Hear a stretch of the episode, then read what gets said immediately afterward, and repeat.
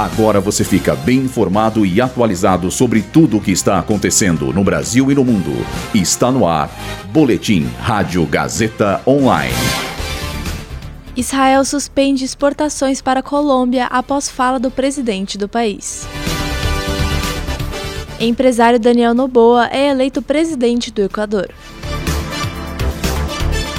27 agrotóxicos são encontrados em águas de municípios brasileiros. Eu sou Julia Lozano e essa é a primeira edição do Boletim Rádio Gazeta Online. O governo de Israel anunciou a suspensão da exportação de material de defesa para a Colômbia após o presidente colombiano Gustavo Petro dizer que uma fala do ministro da Defesa israelense se equiparava a discursos nazistas. O comentário foi feito em uma rede social dois dias após os primeiros ataques do grupo terrorista Hamas.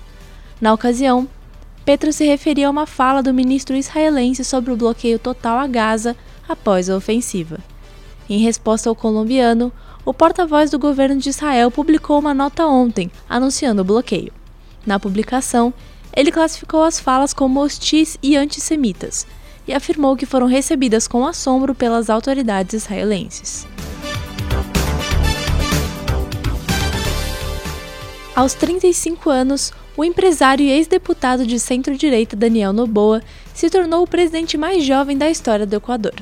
O político venceu ontem o segundo turno com 52% dos votos válidos, desbancando a candidata da esquerda Luísa Gonzalez, que era considerada a favorita nas pesquisas. A vitória de Noboa coloca um ponto final em um dos períodos mais conturbados da política equatoriana marcado pela dissolução da Assembleia Nacional e convocação de eleições antecipadas, pelo assassinato de um dos candidatos à nova presidência, ameaças do narcotráfico e um forte esquema de segurança para a votação.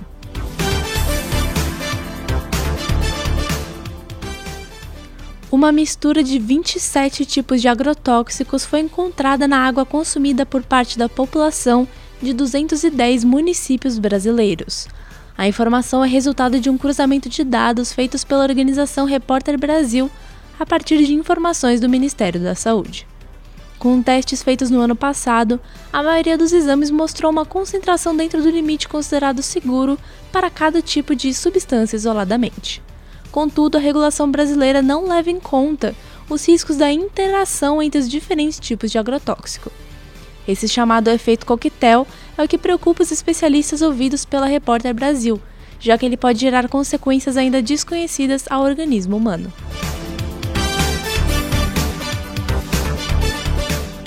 Esse boletim contou com roteiro de Dília Lozano e Rogério Furlan, suporte técnico de Agnoel Santiago, supervisão técnica de Roberto Vilela, supervisão pedagógica de Rogério Furlan, direção da Faculdade Casper Libero, Marco Vale.